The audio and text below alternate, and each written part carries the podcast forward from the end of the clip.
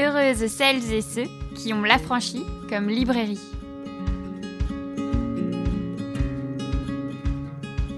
Intro. Ressac, choc de la vague qui revient sur elle-même. Ressac, récit intime. Ressac, comme le journal de cinq journées cruciales dans la vie d'une femme. Ressac, cinq journées passées près de la mer, dans une abbaye pour une retraite. Cinq journées qui font suite à un long moment de doute, d'inquiétude, de perte de contrôle. Ressac. Aujourd'hui dans la franchise podcast, nous recevons Digli à l'occasion de la parution de Ressac, un livre édité par La Ville Brûle.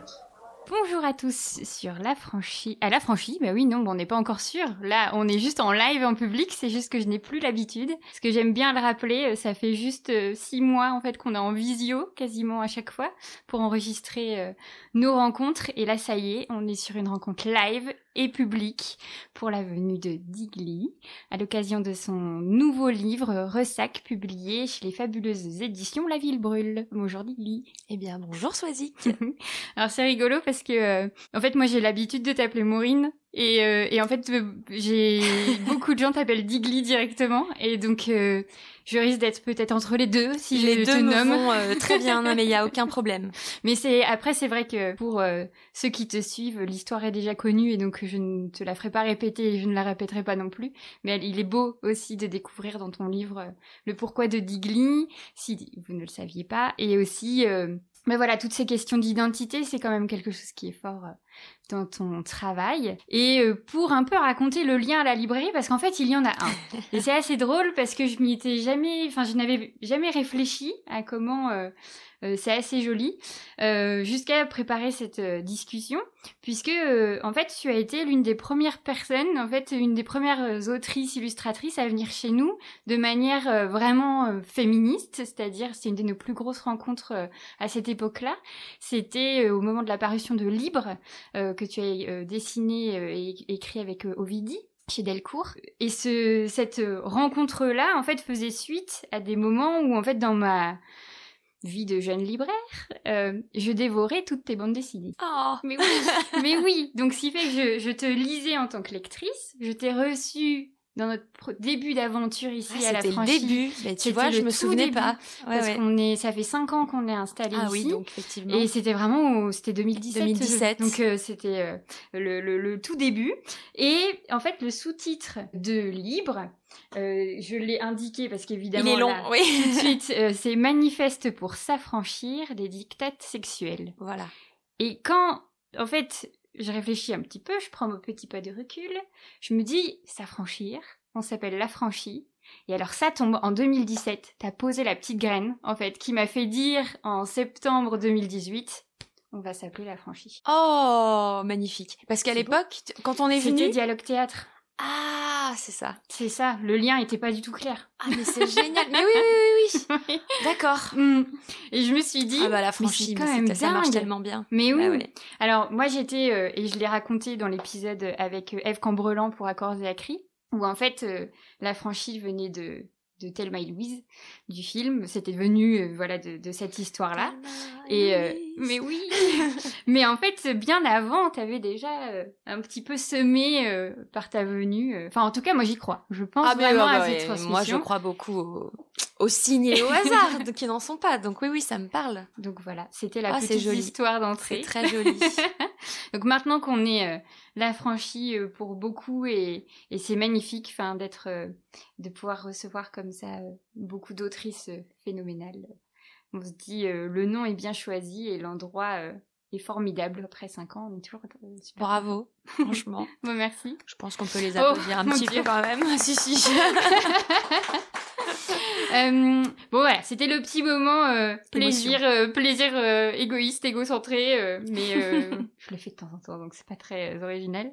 Euh, je pense que tout de suite, pour se mettre dans notre, euh, dans ta langue, comme j'aime le dire, dans tes mots, euh, est-ce que tu serais d'accord de nous lire euh, un petit extrait? Ces fameux passages si durement choisis. C'est ça. C'est comme c'est un livre qui aborde beaucoup de sujets, c'est toujours euh, moi-même quand j'ai dû en poster des extraits sur mes réseaux, euh, c'était difficile de savoir quoi donner à lire. Mais là, tu avais isolé un passage qui me parle et qui est au tout début du livre, donc qui parle de, de cette retraite dans une abbaye bretonne que j'ai faite en février dernier, en 2020, juste avant euh, le confinement. Lecture. Cette retraite, c'est un cadeau de moi à moi, comme un gage d'amour et de réparation. C'est la moi du fond, apaisée, qui enlace la moi de surface, souffrante, ou l'inverse. Je me laisse envahir par l'océan, contemplative, silencieuse, heureuse d'être seule, de n'avoir pas à parler, de n'avoir à faire aucun compromis, de, de, demeurer là, immobile, aussi longtemps que je le souhaite. La boue freine mes velléités de marche, et au fond tant mieux, car l'heure avance, le repas sera servi dans quarante minutes. Je prends tout de même le temps de m'asseoir sur le petit banc face au large. Le soleil irradie, bas et rouge. Il enflamme toute la partie basse du ciel. Le bleu, presque électrique de la mer, vibre à l'unisson avec le camailleux orange du ciel. Tout ça finit dans un dégradé pastel presque obscène. Je tente quelques photos, mais toutes sont plates, tellement en dessous de la réalité. Et puis pourquoi faire? La beauté est à vivre avant tout. C'est si banal, et en même temps si terrible un soleil qui se couche. C'est un adieu aux yeux de tous, une théâtrale disparition. Le ciel brûle, et je songe à Christian, mon beau-père, à l'amour infini que je lui porte, à ce qu'il a laissé de lui en moi, sa poésie et sa grâce. Je maudis le cours des choses qui me privent de lui, et je me surprends à lui murmurer quelques mots comme une prière silencieuse. Il y a lui, la mère et moi. La podcast, la librairie, chez vous. Merci. Ben, merci à toi. Voilà, plongée directe dans Ressac, donc qui est ce nouveau livre. Alors on est habitué dans tes, dans ton travail, dans tes post d'abord de blog, dans ton Instagram ensuite, à découvrir ta vie, tes goûts, tes, t'as une force de prescription littéraire euh, assez dingue. Enfin, nous, en tout cas, en tant que libraire, on est toujours ébahis, euh, en fait, de le, de ce que ça donne, en fait, Digli qui, qui fait un conseil de lecture. Donc on est habitué à ce que tu te confies, à ce que tu parles de toi, avec euh, de l'humour d'abord, avec de, des temps de recul ensuite, etc. Et là, Ressac, j'ai envie de dire, euh, tu parles autrement de toi. C'est-à-dire qu'on découvre rapidement, en fait, au début du livre, euh, que c'est une période très compliquée pour toi, que ça a été une période assez longue et compliquée pour toi, à beaucoup de niveaux, euh, que, que, en fait, cette retraite arrive à un moment donné où tu ne peux plus, en fait, continuer comme ça. Et dans tout ce parcours de l'intime, parce que là, pour le coup, tu es sur ce parcours-là dans ton écrit et ta création, Ressac, on a un peu l'impression que c'est celui qui dit en fait, ça va changer, c'est toujours moi, mais c'est mon moi ailleurs, et je reprends les rênes, en fait, d'une certaine manière, de quelque chose qui s'est installé et de plus en plus, etc. Quel lien as-tu à cette idée de, de l'intime dans ton écriture? Euh, et enfin, là, évidemment, avec Ressac, mais cette évolution, est-ce que tu t'es rendu compte aussi euh, de, de ce passage un petit peu d'un écrit à un autre, d'un média à un autre, d'un totem à un autre? Oui, alors de toute façon, c'est vrai que je suis très plurielle et en fait, euh, je me rends compte là maintenant que je, je travaille depuis 2009 officiellement donc là, on est en 2021, il s'est passé du temps, et je réalise que finalement, je suis assez à l'aise dans les choses évolutives, dans euh, ne pas rester dans un carcan qui soit trop, euh, trop réfréné, trop serré. Donc, euh, bah, déjà par mon métier d'illustratrice, j'ai fait beaucoup de choses différentes. Et le rapport à l'intime, bah, il jalonne, mais c'est même pas mon œuvre, mon travail, mon écriture, c'est ma vie, puisque c'est exactement ce pourquoi je vis de, de, de, tenter de parvenir à m'approcher de cet intime. Je crois que vraiment le, l'être humain me, me fascine et me passionne. Donc tout mon travail, même illustratif, était basé sur l'intime. Euh, mes toutes premières BD, euh, autobiographie d'une fille gaga, confession d'une glitter addict, on était aussi sur l'autobio et le mode un peu journal. Euh, Forever Beach, c'était une chronique de trois de mes amis que j'ai suivie pendant un an et que j'ai transformée en une fiction, je fais des guillemets avec les, les doigts, mais qui était tout à fait proche d'une réalité que je connaissais. Euh, le travail avec Ovidie, c'est du manifeste, donc on est dans du témoignage. Enfin, de toute façon, je m'éloigne jamais vraiment du réel. Et même, euh, j'ai aussi écrit une série pour les ados, qui est un journal intime, basé sur mes propres journaux intimes. Tout ne tourne dans, ce qui m'intéresse qu'autour de cette retranscription de l'intime et comment, dans la création, on s'en approche. Euh, donc moi, de toute façon, il faut savoir que la rencontre de ma vie, ça a été Annie Ernaux, quand même, la rencontre littéraire. Euh, ça a été une rencontre euh, en plusieurs fois, puisque je l'ai d'abord lu à 16 ans, je l'ai piqué dans la librairie, la, bibliothèque de ma de ma maman. avant de partir en vacances un été, j'avais rien à lire et j'avais lu Les armoires vides. Et je me souviens, elle parlait d'avortement déjà, de la condition de, de, ses parents et de sa mère qui était celle qui tenait le foyer et qu'à l'époque dans un petit village ça ne se faisait pas du tout, qui tenait le foyer, qui travaillait, j'entends. Et je me suis, je me rappelle m'être dit, waouh, mais euh, c'est sa vie ou c'est un, c'est un livre? Enfin, je jusque-là, moi, je lisais des journaux intimes, mais qui en étaient des faux. Et d'un coup, je trouve quelqu'un qui raconte sa vie et qui me donne un peu les armes. Et là, il y a eu une petite bascule déjà qui a été amorcée. Puis je l'ai oublié, complètement oublié Annie Ernaux. J'étais jeune et, et un jour, avant de partir à Londres, euh, j'achète un petit livre qui s'appelle L'autre fille, qui est un livre sous forme de lettres qu'Annie Ernaux euh, euh, dédie à sa sœur, qui en fait était une, une sœur qui est morte avant qu'elle naisse. Et je me rappelle avoir lu ça dans l'heure d'avion qui me séparait de Londres. Et là vraiment, euh, c'était, on devait être en 2010 peut-être. Donc j'avais mon blog depuis 2007. Et vraiment, je me suis dit oui, je suis à ma place là-dedans, dans ce terreau-là. Je me sentirais très mal à l'aise de faire de la fiction. Et parfois en dédicace, là, comme je fais quelques dédicaces en ce moment, je peux échanger avec les gens. Et on me dit souvent, euh, tu t'es montré vulnérable, ça doit être courageux, ça doit être difficile de parler de soi. Et je me dis, mais ce qui serait difficile pour moi, ce serait de, de ne pas le faire, de prétendre euh, pouvoir inventer la vie de quelqu'un, j'aurais peur de me tromper. Alors qu'en me basant sur moi, et en tentant d'être la plus honnête possible, euh, ben, je suis au plus proche euh, de, ce que je ressens et donc je, a priori je peux pas me tromper. En tout cas je peux pas me tromper sur ce que je ressens. Ça c'est ce que je pense, mais quand on écrit on en reparlera peut-être. Mais en fait on s'éloigne toujours plus du matériau qu'on cherchait. Mais là, voilà, le rapport à l'intime, il est, il est nécessaire pour moi, dans mes lectures aussi. Et euh, il y a Colette, il y a Françoise Giroud, il y a Anaïs Nin. Je cherche toujours des écrivaines du, oui, de l'intime, de l'intérieur et de la, et de la vraie vie, entre guillemets. Et c'est vrai que ton lien au livre est, est super beau, en fait, parce qu'on sent que tu es en appui, en fait. Oui, complètement. Qu'ils te rendent énormément en fait, que en lisant, en, partageant ces destinées de femmes, c'est parce que tu t'intéresses beaucoup à leur vie, à leurs euh, émotions, à, ce qu'elles ont laissé comme trace, à ce qu'on a gardé d'elles. Enfin, j'ai l'impression qu'il y a aussi tout le travail un peu d'enquête autour de, notamment Anaïs Nin, d'essayer de trouver, euh, de, reconstituer en fait la vie littéraire de, euh, ou d'écriture de cette femme. Et je suis tombée, alors c'était assez drôle encore une fois, mais en fait rien ne me surprend plus. euh, puisqu'on je préparais ta rencontre, mais euh, euh, je relisais la préface de Lorraine Bastide de Une chambre à soi de Virginia Woolf et je suis tombée sur cette citation. Alors je ne connaissais pas l'autrice parce qu'elle n'est pas traduite en français. Donc c'est Sarah Ahmed qui a écrit Living a Feminist Life et elle dit un texte dont la compagnie permet de poursuivre sur un chemin moins escarpé. Et je me suis dit, mais c'est hmm. exactement hmm.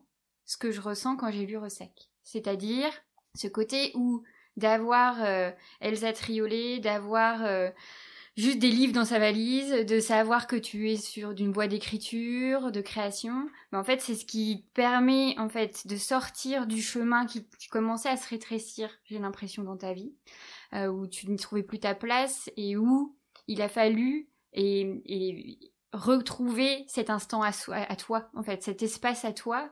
et c'est assez beau d'ailleurs de voir comment dans le livre, tu te réappropries l'espace qui est très, alors pas froid forcément, mais en tout cas euh, très distant. Les choses sont juste posées, ton lit, le petit bureau, etc.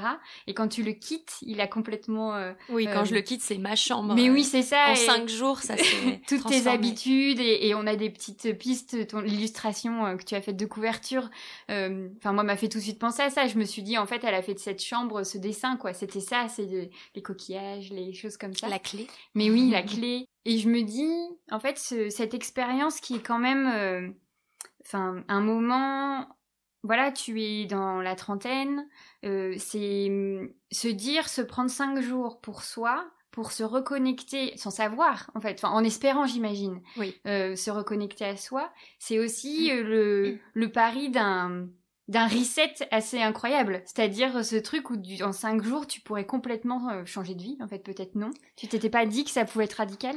Bah, en fait, euh, alors je voulais d'abord, je voulais rebondir euh, parce qu'il y a beaucoup de choses qui m'intéressent dans ta dans ta question. Je voulais rebondir sur mon rapport au livre parce que, bah, effectivement, il, jalonne quand même le ressac.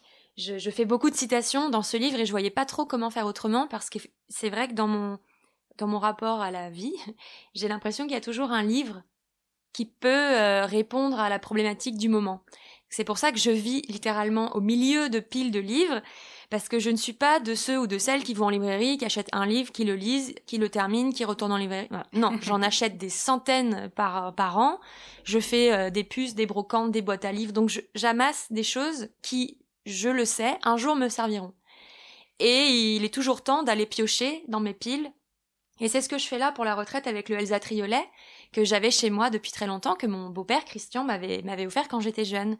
Et, finalement, je l'emmène dans cette retraite juste pour une raison très simple, c'est qu'il fait 400 pages et que je me dis c'est très bien de le lire là-bas. Peut-être que justement là-bas, comme je n'aurais rien à faire, je, je, pourrais avoir le temps de le lire. Et il s'avère que euh, la veille de mon départ, euh, ce beau-père a un accident très grave. Et d'un coup, la retraite fusionne avec euh, ce beau-père et mon lien à lui, et, ça devient une seule et même problématique, ce qui n'était pas du tout prévu, parce que même si l'ambiance euh, générale était lourde et de par sa, sa, condition mentale, mais on y reviendra peut-être, à ce moment-là, moi, rien ne, il n'y avait, pas d'urgence. Et là, l'accident frappe, et moi, j'avais déjà son livre dans ma valise. Et il s'avère que ce livre, qui a été très difficile à lire et qui me plaisait pas tant, eh ben m'a aidé là aussi a été une clé de compréhension pour comprendre ce beau-père et, euh, et, donc il y a toujours un lien comme ça avec les livres euh, des livres auxquels parfois je reviens comme le Françoise Giroud que je cite qui est son Histoire d'une femme libre son autobiographie qui avait été euh, cachée qui a été retrouvée dans ses archives. À l'époque elle avait voulu la, la publier et on lui avait déconseillé parce qu'elle parlait de sa tentative de suicide et elle qui avait été euh, une femme si forte et qu'on a targué d'être méchante d'ailleurs, euh, et ça c'est un truc qu'on ne dit qu'aux femmes, mm. et d'être une mauvaise mère, et d'un coup ça devient une femme vulnérable qui a voulu se tuer, et en plus pour une raison amoureuse. Et, et le passage que moi j'isole, qui me qui m'a toujours beaucoup parlé, c'est un passage où elle regrette de n'avoir personne sur qui poser la tête, aucune épaule sur qui poser la tête quand ça ne va plus. Et je et j'en parle dans le livre parce que je me souviens avoir beaucoup ressenti ça, de me dire mais bon sang, personne n'est capable de, de m'accueillir, ce qu'on pourrait attendre en tant qu'enfant d'un parent, un amour comme ça inconditionnel et qui vous répare. C'est impossible de trouver ça dans un couple. Moi, ce que je comprends quand je pars, la décision que je prends quand je pars, c'est d'être moi-même cette personne pour moi. Et de me dire, ce n'est pas mon compagnon qui pourra me réparer, ça n'est pas quelqu'un d'extérieur à moi-même, ça doit être moi-même. Et, en partant comme ça à cette retraite, c'est un petit peu ça que j'espère, c'est de me dire, je vais peut-être trouver un cocon, un endroit où, on va prendre soin de moi. Et je le dis, j'écris vraiment, prenez soin de moi. Et là, et, ce que je, dis à chaque fois, mais que je, à l'époque je trouvais important, c'est la, c'est vraiment la trivialité de la retraite, c'est le fait d'être nourri matin, midi et soir, comme une enfant. Mmh. J'ai pas à faire les courses, j'ai pas à cuisiner, j'ai pas en fait à, à structurer mes journées comme une adulte. Je n'ai qu'à descendre de ma chambre pour aller dîner comme une enfant. Et, euh, et je pense que c'est ça qui a motivé le, le choix de ce lieu-là, parce que j'aurais pu prendre un Airbnb au bord de la mer, n'importe où. Mhm. Mais non, là, il y a eu une envie déjà d'enfermement aussi, euh, sans savoir que j'allais être enfermée euh, un mois plus tard par le confinement. Envie d'enfermement. Je pense que j'étais attirée par l'idée d'une communauté de femmes aussi. Il y avait cette idée que j'allais être dans un lieu où il n'y a que des femmes, euh, bien que le lieu en fait soit ouvert euh, à tout le monde puisque c'est un lieu de retraite, euh, n'importe qui peut y venir, mais il s'avère que je n'ai croisé que des femmes là-bas. Et je pense que le séjour aurait été très différent si ça n'avait pas été le cas. Et je pars aussi avec l'espoir un peu galvaudé, un peu romantique d'écrire là-bas. Je me dis, voilà, c'est la Bretagne, c'est ma terre choisie. On est en plein mois de février, il se peut qu'il pleuve tout le temps, que je sois enfermée. Je pensais vraiment que ça allait être quelque chose de très intérieur. Et en fait, le, livre prouve le contraire puisque je passe mes journées à l'extérieur, je passe mes journées à marcher, je me découvre. Mon corps, en fait, existe beaucoup plus. Et, euh, le, séjour prend une autre euh, tournure. Exactement. Mais je, t'écoute totalement. Euh, tu bois tes mots. parce que c'est vrai que, en fait, on parle d'intime. Au tout début, on a tout de suite parlé d'intime. Mais il y a cette notion, en fait, où tu, tu parles évidemment beaucoup de toi, de tes ressentis, de d'où tu viens, de, de ce qui en effet, te tombe dessus ce, traumatisme quand même euh, euh, de la nouvelle de l'accident. Euh, pour autant, tu gardes le cap, tu, tu vas vraiment jusqu'au bout, avec cette impression de devoir te raccrocher à un plan quand même. Tu avais prévu, on y va. Et, et quoi qu'il arrive, en fait, il y a cette situation qui est prise en charge et il y a toi qui as besoin d'être prise en charge. Et ce qui est hyper intéressant, c'est qu'en effet, là, tu nous montres un peu un journal intime en fait dans Ressac. Et donc ce journal intime, moi je l'ai pas lu en me disant il a été écrit pour que je le lise.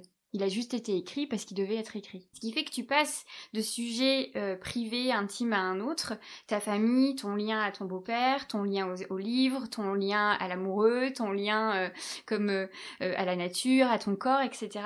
Et on va découvrir avec toi quelque chose qui... Enfin, ce titre est tellement bien trouvé. Alors voilà, il y a une grosse histoire autour de ce titre. C'est le, cette idée, voilà, du retour de la vague, donc ce, retour à toi. Et, et moi, j'ai vraiment adoré, mais adoré ce moment où ton corps se réveille, où ton inspiration revient, où tu te remets à, à t'installer, à ressentir du désir, à penser autrement, à réouvrir en fait ton esprit. Et ça, je, je me suis dit, mais quel euh, que c'est agréable de lire ce cheminement. C'est-à-dire qu'on est dans ta détresse et ton, enfin, on sent que il faut que ça, il faut que ce soit plus carré, il faut que ça aille vers où tu veux aller, il faut que tu arrives dans cette abbaye, que tu poses tes affaires, etc. Et qu'après, une fois que tu es dans les murs, bon bah allez, on, en effet, on se laisse prendre en charge et on revit, on reprend son corps. Quoi. Euh, oui, j'essaie de voir par quel bout répondre à tout ça. bah, en fait, il y a vraiment l'idée d'un cheminement. Mm. C'est en ça que ça fait un peu spirituel malgré moi c'est que sans le vouloir, c'est juste vraiment le béaba du parcours initiatique. Moi, je pars en tant que citadine, euh, je suis sur Google Maps, euh, j'ai prévu mes livres, j'ai prévu mes carnets, j'ai prévu euh, un petit pull pour quand il fait pas très chaud, un vrai pull pour quand il fait froid, un kawaii, un machin. J'ai essayé, et je le dis au moment où je fais ma valise, j'essaye déjà de, de, de prévoir tout ce qui va se passer, et je suis pas du tout dans le lâcher prise. Euh, et, quand j'arrive, euh, je demande mon chemin, mais finalement, je vérifie quand même euh, sur le, ma route après, sur un plan. J'arrive, je m'imaginais un poudlard incroyable parce que je me dis c'est une abbaye centenaire et puis les murs de l'extérieur sont vraiment impressionnants. Mais en fait, quand j'arrive, c'est un lieu qui a été médicalisé, donc c'est un lieu qui est très neuf, qui est avec du plastique, du lino par terre, et, et j'ai cette réaction très voilà très très enfant gâté de me dire hum, c'est pas très joli et il y a vraiment une, résistance et de moi et du lieu cette résistance qui est matérialisée par cette petite porte au fond du jardin que je ne parviens pas à ouvrir le premier jour. Le premier jour, je suis, je suis dévorée de, d'excitation, de, de, précipitation. Je suis impatiente. Et j'écris d'ailleurs cette, cette urgence de voir la mer. Je, je, je drop mon sac et puis je fonce au jardin et j'arrive vers cette petite porte au fond du jardin qui, mène sur le sentier des douaniers et donc sur la mer, cette mer que je veux tant voir, et la porte n'ouvre pas. Donc j'ai la petite clé, je la rentre, je suis quand même familière des vieilles portes et des vieilles clés, mais non, ça n'est pas le moment. Et c'est vraiment à l'image de, de, de, tout ce séjour, parce que finalement, on peut se dire cinq jours dans une vie, qu'est-ce que c'est? Et moi, c'est ces cinq jours qui ont paru euh, quinze jours là-bas la notion du temps était complètement différente parce que je, on ne l'a pas dit, mais je partais aussi pour euh, euh, me, me, décrasser, me déshabituer des réseaux sociaux, des écrans.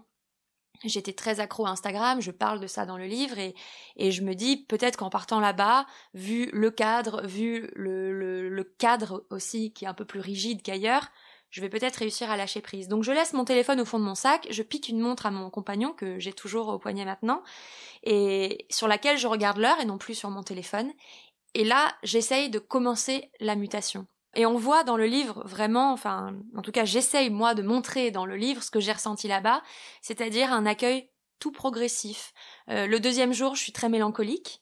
Je suis sur cette plage grise, et, je, raconte comme finalement une plage en hiver c'est dépeuplé. C'est ça n'a pas du tout euh, la, magie un peu euh, un peu solaire des étés. C'est autre chose une plage en hiver. Et, et alors là je pense à ma famille je suis dans une sorte de mélancolie. Et puis petit à petit le lieu me m'appelle à lui. Puis je me pose la question est-ce que je verrouille ma chambre ou pas quand je pars dîner? Alors qu'on est deux c'est vraiment il y a aucune raison de verrouiller cette chambre. Mais d'abord je résiste et puis il y a ce dernier jour où euh, je pars la porte ouverte et effectivement je dis ma chambre. Et il y a ce, magnifique cadeau euh, de la lune que je ne vois pas pendant les cinq jours et qui, le jour du départ, vraiment le, matin même, j'ouvre mes volets et je me lève un peu plus tôt que les autres jours et là, énorme lune, pleine lune, rose, en train de disparaître. Et là, je me dis, c'était mon, c'était mon cadeau d'adieu. Et il y a vraiment une idée de progression comme ça au fil du temps que moi j'ai ressenti très très fort là-bas. Les petits chevreuils aussi. Mm-hmm. Quand j'arrive, on me dit alors voilà, si tu te lèves entre telle heure et telle heure, peut-être apercevras-tu les petits chevreuils dans le jardin. Puis moi, en bonne citadine, bien sûr, n'importe quel animal euh, mi-sauvage me fait bondir de joie. Et donc euh, chaque matin, je cours, j'enfile mal mon, ma veste et puis je me colle à la vitre et ils sont déjà partis. Et le jour où je les aperçois pour la première fois, mais j'ai un rire d'enfant en fait. Je suis, je, j'en trouve la fenêtre, ils sont dans le jardin, il y a encore la rosée sur les sur les branches et il y a un calme euh, mais euh, vraiment ouaté, il y a aucun son, juste quelques oiseaux et je les vois euh, dans la prairie et là aussi il y a une sensation déjà d'appartenir au lieu. Mais c'est comme si en fait au final tu t'étais ancré. Voilà. Il y a quelque chose de bah, parce que hum, quand on part en voyage, quand on se sort de ses habitudes, il y a, enfin, en tout cas, euh, moi je suis comme toi, enfin, c'est-à-dire qu'il y a toujours un, petit temps où c'est la panique. C'est-à-dire c'est l'excitation, mais c'est aussi la peur, on ne sait pas où on va mettre les pieds, on a envie d'inconnu et on part seul, ou... et en même temps, en fait, on aime bien nos petites habitudes et savoir, euh, voilà, qu'on a bien nos petites affaires, etc. Et je me dis, euh, quelle, quelle belle expérience à s'offrir que ce moment qui demande un peu de courage parce qu'en effet c'est mal enfin on est mal à l'aise. Mais après ce bonheur de se dire je suis chez moi partout parce que je suis chez moi en moi en fait. C'est moi qui m'apporte la stabilité et les deux pieds dans le sol. En fait c'est parce que j'ai décidé que j'étais bien là et que j'ai attrapé tous les petits signes, les petites coïncidences qui, qui, fait ma maison.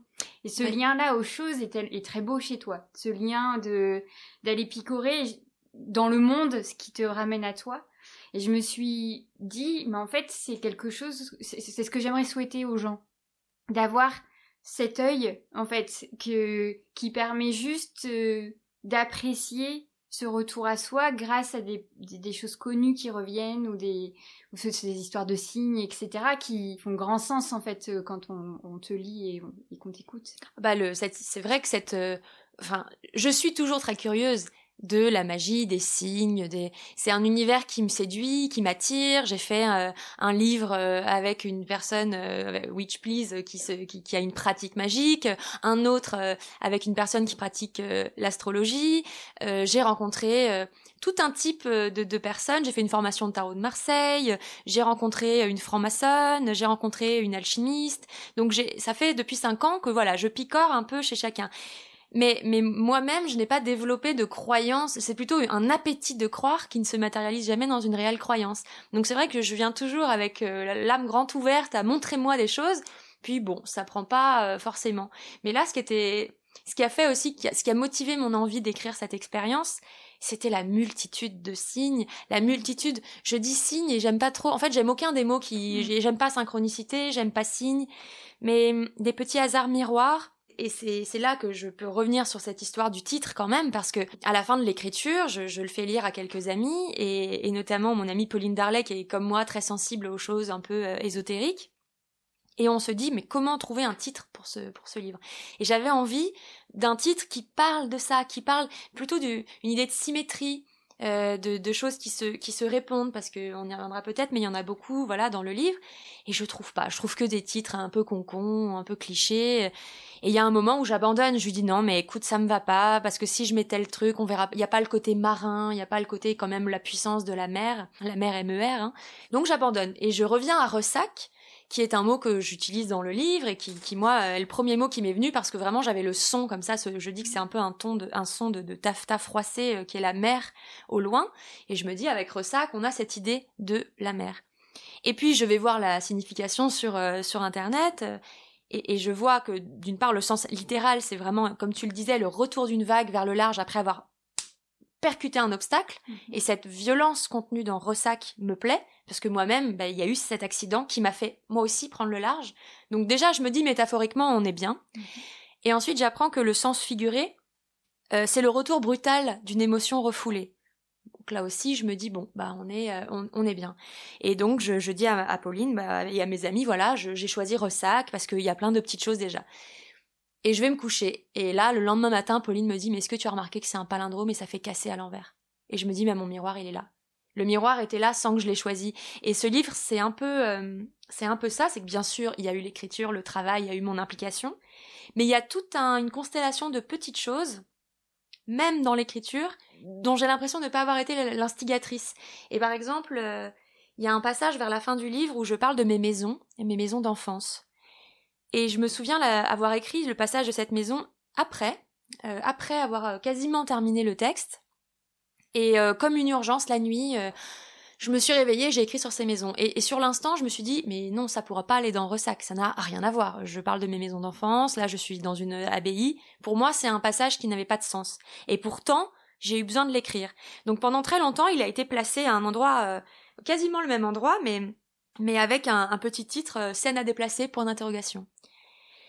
Et jusqu'à, mais alors vraiment, les derniers moments de réécriture, où je parlais beaucoup, bah, d'ailleurs avec euh, Marianne, mon éditrice, je me dis mais qu'est-ce que je fais de ce passage, comment le, il est peut-être pas bien amené, et en fait d'un coup ça me, ça ça, s'éclaire, et je me dis mais bien sûr je, parle euh, de ces maisons et notamment d'une de ces maisons que j'appelle ma maison tampon, parce que c'est la maison dans laquelle enfant on m'a présenté Christian. C'est la maison transition euh, dans laquelle je suis passée d'un père à l'autre et, et, soudain, c'est ce petit détail de cette maison que je vais revisiter avec mon compagnon et dans laquelle on me fait rentrer prend tout son sens. Mais ça n'avait pas de sens au moment de l'écriture.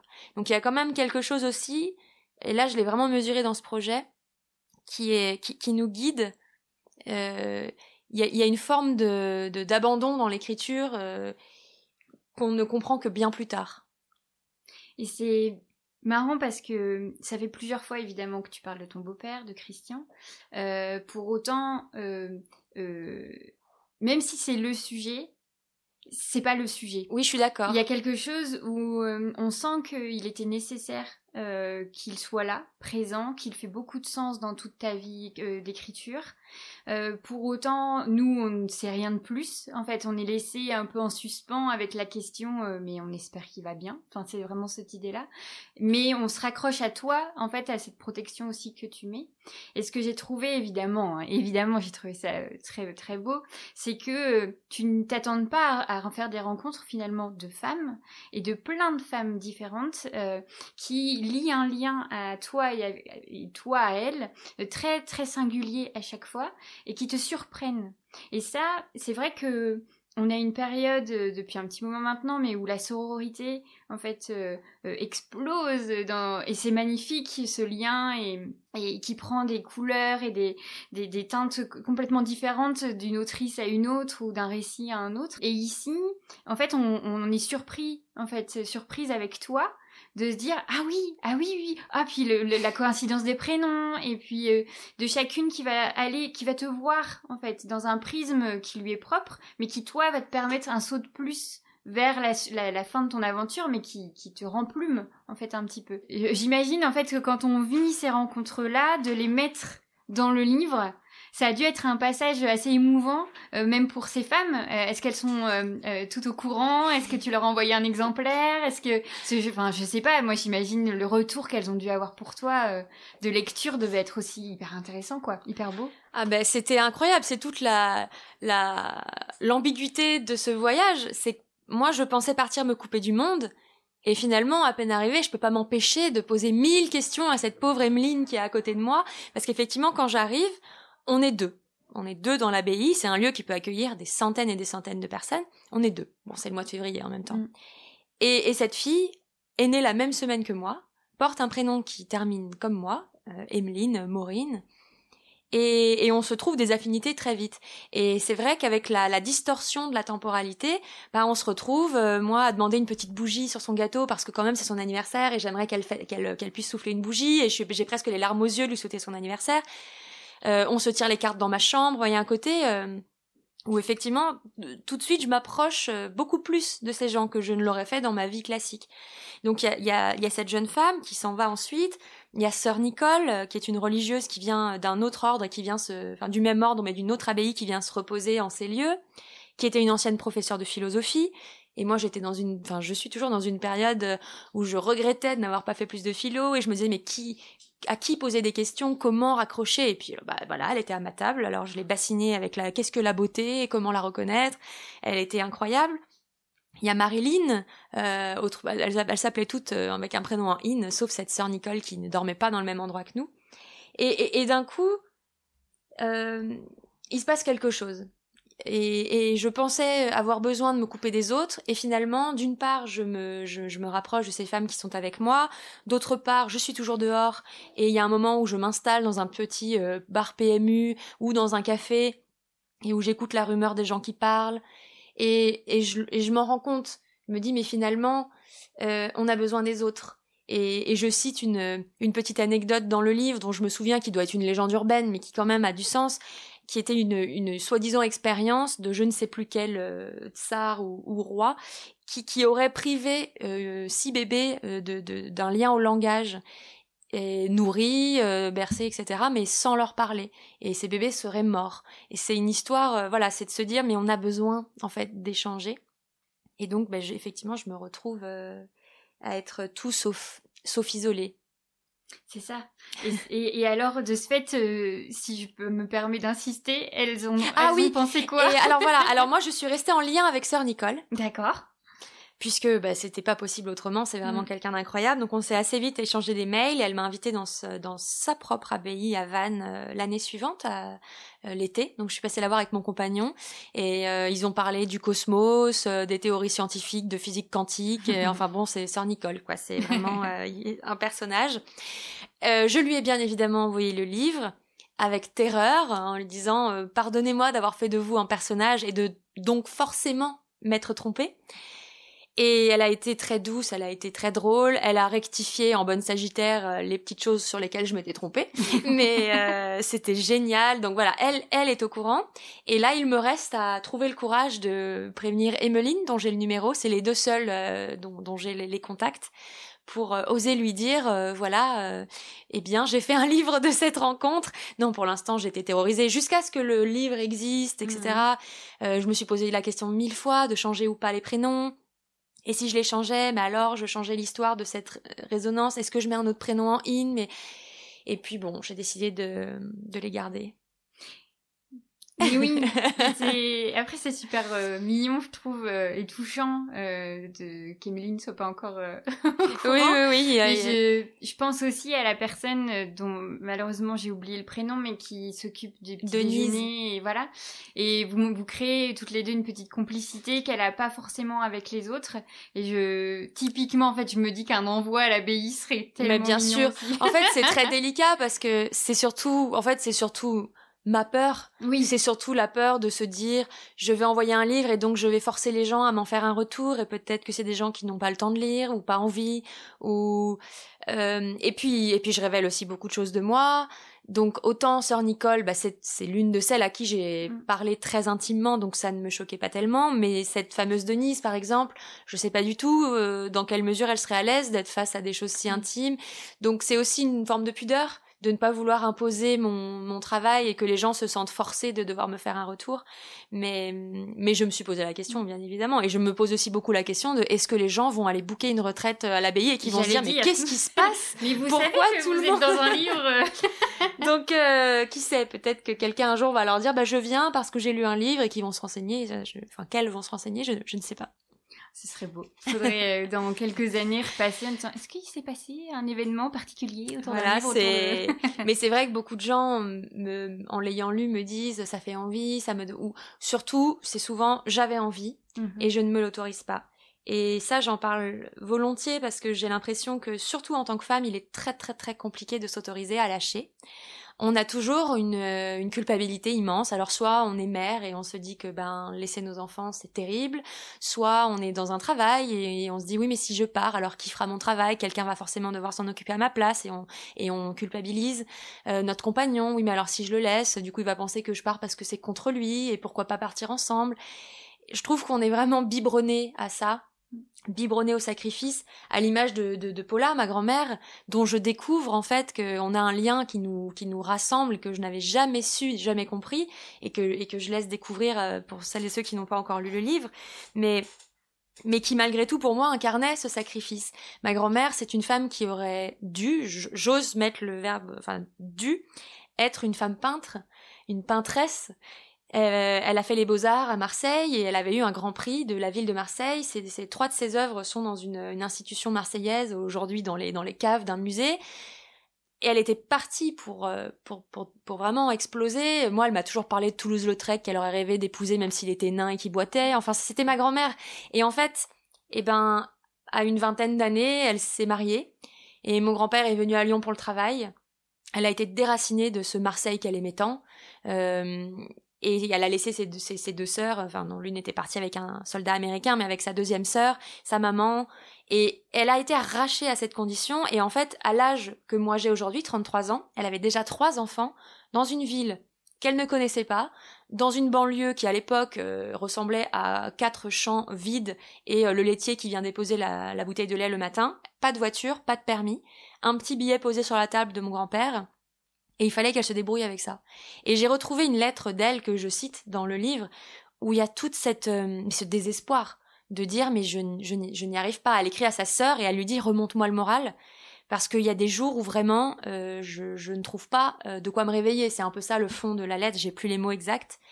Et moi j'ai cette lettre entre les mains et je me dis j'ai son âge.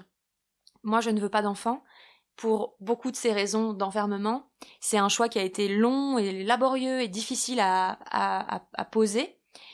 Et soudain, je, je, je, je vois voilà ce, ce canevas un peu de d'histoires qui s'entremêlent et je et je me sens puissante, je me sens forte. Je me dis mais c'est aussi pour cette grand-mère, c'est aussi pour ma mère, c'est aussi pour toutes ces femmes que je mène tout ça, que je que j'ai acheté mon propre appartement, que je me suis battue pour le faire, que je, je lutte pour euh, pour l'instant qu'on ne vive pas en couple ou que voilà, il y a vraiment une idée de, transmission. Et quand je suis là-bas, euh, forcément, bah, seule et puis dans un truc très méditatif, ça me revient, euh, ça me revient très fort. Et c'est là que émerge, voilà, ce, ce petit détail qui en fait fait de ma grand-mère une femme qui n'est pas si sacrifiée que ça.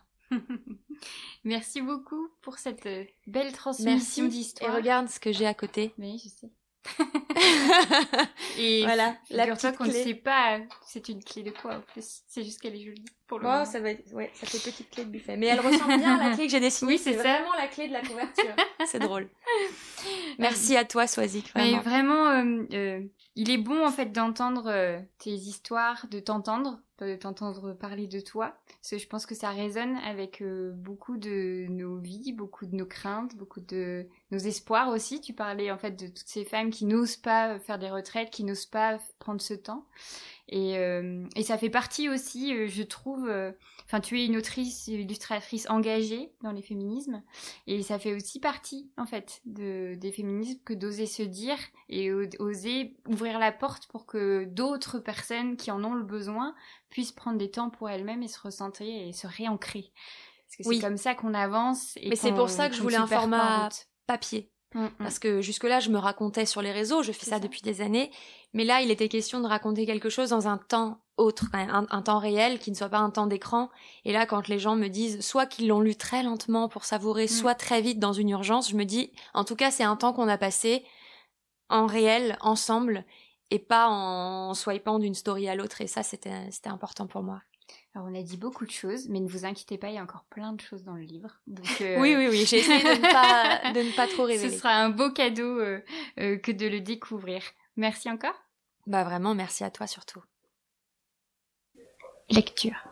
L'énergie que je tente d'absorber, laiteuse et neptunienne, je ne la trouve que dans la solitude. C'est une force androgyne, tentaculaire et vrombissante, qui ondule et qui noie. C'est le royaume des sirènes et des abysses. Face au large, je me reconnecte à la moi de onze ou douze ans, qui en vacances hurlait à l'océan de grandes incantations, persuadée que ces encouragements de tétard donnaient de la puissance aux vagues, de plus en plus hautes. Alors, heureuse? Vous venez d'écouter une rencontre avec Digli à l'occasion de la parution de Ressac, son nouveau livre aux éditions La Ville Brûle. Merci à Marianne pour ce catalogue incroyable et ce travail de dingue. Merci à Maureen pour ce bel échange et à très vite. La franchise podcast, c'est à la réalisation, Soazic Courbet. À la prise de son et au montage, Emmanuel Vacher. Si tu réalises que la vie n'est pas là, que le matin tu te lèves sans savoir où tu vas, résiste, prouve que tu existes avec l'affranchi podcast.